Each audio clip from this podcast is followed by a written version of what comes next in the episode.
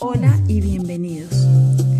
Esta semana trataremos sobre los vicios en nuestro podcast Gran Águila. Soy Lorena Sterling y nuestro propósito es ayudarte a formar principios inquebrantables en tu vida, porque si hay principios, hay carácter. Bendecido y exitoso día para todos. Bienvenidos a este segundo episodio de podcast en donde hablaremos el nivel de atadura que produce una mala decisión diaria, continua, constante o que pues en este caso se vuelve un vicio, la práctica diaria de un mal hábito. Entonces para esto vamos a enfocarnos en Marcos capítulo 5 versos del 1 al 20 y usted se encuentra allí con una historia impresionante en donde hablamos del hombre gadareno. Dice el título en negrilla que Jesús sana a un hombre endemoniado. Y para esto quiero enfocarme en tres o en cuatro cosas acerca de esta historia bíblica bien importante y bien interesante porque nos damos cuenta de algo bien lindo y como punto número uno es que vemos en la historia a Jesús llegando en barca hacia, hacia la región de Gadara. La palabra dice que estando este hombre endemoniado, Allí en este lugar dice la palabra que él ve a Jesús de lejos. El endemoniado ve a Jesús de lejos y dice que él sale de entre las tumbas y llega al encuentro con Jesús. Porque como punto número uno de esta enseñanza, déjame decirte que no hay ninguna atadura imposible que Dios no pueda romper. No hay ningún vicio imposible que Dios no pueda quitar de tu vida.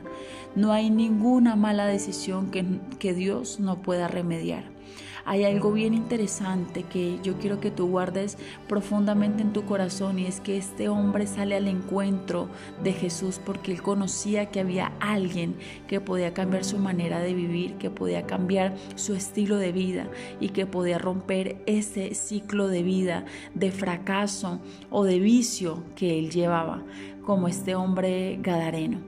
Como punto número dos de esta enseñanza hay algo importante que quiero decirte y que quiero que guardes también profundamente en tu corazón. Vemos que en el versículo 9 Jesús le pregunta, ¿quién eres tú? ¿Cómo te llamas? Y él le responde, me llamo Legión, porque no soy uno, somos muchos, somos un grupo los que habitamos dentro de este hombre. Es aquí donde nosotros debemos de hacernos la pregunta, ¿Cuántas acciones repetitivas diarias tuvo que haber hecho este hombre? ¿Cuántas acciones pecaminosas tuvo que haber practicado este hombre para abrirle la puerta no a uno ni a dos, sino a cientos y a miles de demonios? Porque si tú investigas un poquito sobre esta historia te das cuenta de que Legión habla de mil, dos mil y en algunos casos de seis mil como lo era el ejército romano, un escuadrón. Y nos damos cuenta de que qué ¿Qué tanto tuvo que haber practicado este hombre en un pecado o en un vicio para llegar a tal punto de atadura, a tal estatura, a tal rango de atadura, que pudieron entrar no solamente uno, sino cientos y miles de demonios dentro de él? Debemos de preguntarnos si nuestra atadura, si nuestro pecado, si nuestra acción continua, diaria y constante, a qué punto nosotros pues de cierta forma queremos que nos lleve o de cierta forma le estamos permitiendo que nos lleve en nuestra vida personal.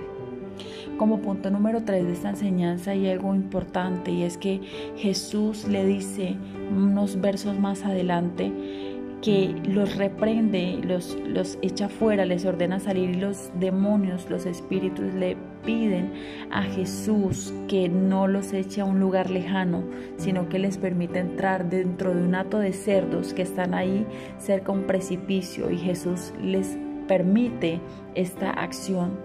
Y nos damos cuenta de que allí, una vez salen los demonios que están dentro del hombre ganareno, impactan este hato de dos mil cerdos que se botan por un precipicio y se ahogan en un lago. Porque Jesús lo que le estaba permitiendo ver a este hombre era que cargaba dentro de él. Le estaba permitiendo ver que él cargaba muerte, destrucción, desorden, desastre. Porque esto es lo que finalmente hace una atadura o un vicio en nosotros. Trae desorden, trae caos, trae desastre, trae muerte, porque ese es el propósito del enemigo, llevarnos a una condenación eterna, destruir nuestra vida, porque recordemos que el propósito del enemigo es robar, matar y destruir. Pero el propósito de Cristo es venir a darnos vida. Él vino y sigue viniendo y está presente todos los días en nosotros para darnos vida y vida en abundancia. Y como punto número tres o cuatro de esta enseñanza, y es que el hombre le dice, Jesús, déjame ir contigo, porque él después de lo asombrado que está por lo que ha hecho Jesús en su vida, le dice que permita caminar junto a Jesús, que le permita ir junto a Él a ver seguramente más milagros, demostraciones de poder, pero Jesús le dice, no, quiero que te quedes y quiero que vayas y le hables a tu familia y cuentes lo que he hecho en ti, lo que Jesús había hecho en Él.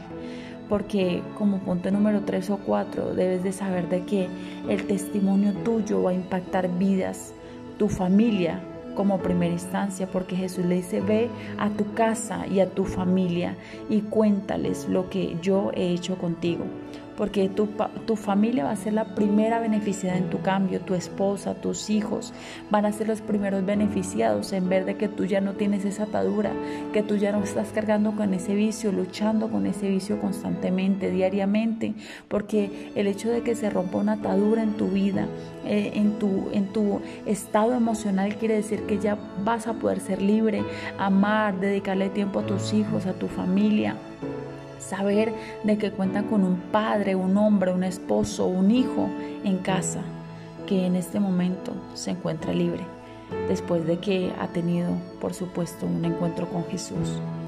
Esta es una historia impactante que nos habla del nivel de atadura al cual una persona puede llegar por causa de la práctica diaria de un estado pecaminoso en nosotros o en su vida personal.